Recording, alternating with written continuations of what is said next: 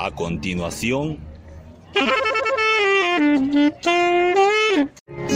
La entrevista del Coco.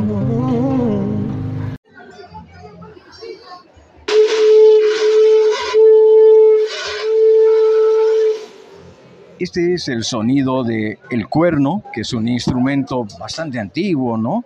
Del cual nos va a contar un poquito Malcu, a quien acabamos de ver en una interpretación aquí en la Casa Melchor Pinto de Santa Cruz, digamos de una previa de una obra. ¿Cómo estás, Malcu? ¿Cómo te va? Pues todo bien, aquí acabamos de presentar una pequeña dramatización de lo que es la introducción a la obra que es Alba, justamente. Y bueno, esta noche me tocó interpretar al carretero que justamente toca un cuerno, que es un cuerno de vaca antiguo, generalmente antiguo, que hace muchos años ya se tocan. Eh, utilizan las vibraciones de la punta, como la trompeta, como la boquilla de una trompeta, y esas vibraciones con los labios crean unas vibraciones que crean un sonido muy potente. Y generalmente se ha usado para contar historias, especialmente para comunicar. Y también en un momento de alerta o de emergencia también se utiliza el cuerno para avisar a la gente, antiguamente, ¿no? Cuando no había tecnología. Hoy en día, ¿tú crees que se usa de alguna manera todavía o ya no? Eh, yo creo que ha ido evolucionando, así como se podría decir una forma de que es similar al cuerno, como el perifoneo que ahora tenemos, ¿no? Que a veces pasan con parlantes grandes a perifonear por la ciudad. Es parecido, sí. Pero hasta hoy en día, sí, en algunos pueblos, en algunos lugares, aún se sigue tocando los instrumentos antiguos y cuernos y demás. Además de lo que acabamos de escuchar, eh, Malcu, ¿qué podrías eh, tocar para la audiencia que escucha la entrevista del Tuco? Eh, tocar con el instrumento. sí claro. Eh, una pequeña demostración, tampoco soy profesional, pero me gusta mucho. Me dedico más a la trompeta que otra cosa, eh, así que a ver si algo suena. A ver, te escuchamos.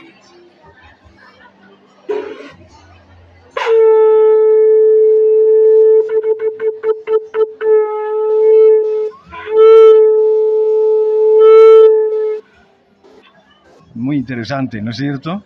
Y, y se logra escuchar muy lejos, eso es lo que eh, lo hace también muy importante para quienes interpretan este instrumento. Exactamente, y sobre todo sobre la leyenda que estamos contando nosotros, que fue una leyenda real que pasó aquí en Santa Cruz, ¿no? Que el carretón de la otra vida. Y el carretero para avisar en el pueblo, como era muy chiquito, tocaba el cuerno y ya todo el pueblo escuchaba. Entonces, por eso justamente tocamos el cuerno en esta obra de teatro. Michael, tú eres eh, un nuevo actor. Contame un poquito cómo está la actividad del teatro aquí en Santa Cruz. Eh, pues después de pandemia, como todos los artistas hemos sufrido bastante, la verdad, y también un poco la hipocresía de las personas ha sido bastante dura para los artistas, la verdad, porque en pandemia mucha gente veía películas, leía libros, veía series, novelas, etcétera, pero después de pandemia no se ha sentido el apoyo que realmente merecen los artistas, creo, o también que yo creo que se tendría que haber tenido con el tiempo, ¿no? Y progresar un poco también, ¿no? Ayudar a los artistas y no dejarlos caer, ¿no? Que, asistan a, los eventos artísticos, a, las lecturas de poesía, obras de teatro, apoyen a, a sus hijos que, a que sigan haciendo arte, porque si no hay más artistas, la verdad es que esta sociedad no se va a transformar, porque el arte es una herramienta de transformación social. Bárbaro, cierto, totalmente cierto, Malco. Contame un poquito acerca de la obra, Alba, ¿no es cierto? Bueno, Alba justamente es el nombre de la hija del carretero que recogía los cuerpos durante la pandemia, de la epidemia en 1861 aquí en Santa Cruz. Y es una ficción, una historia ficticia sobre la hija del carretero que es Alba, que su madre murió cuando tenía dos años y ella mudeció totalmente.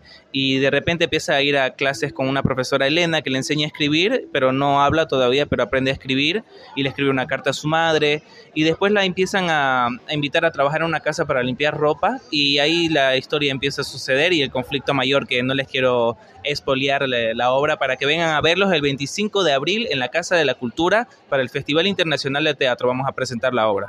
Wow, el Festival Internacional de Teatro de Santa Cruz tiene muchísimo prestigio y les deseo muchísimo éxito, Malcu.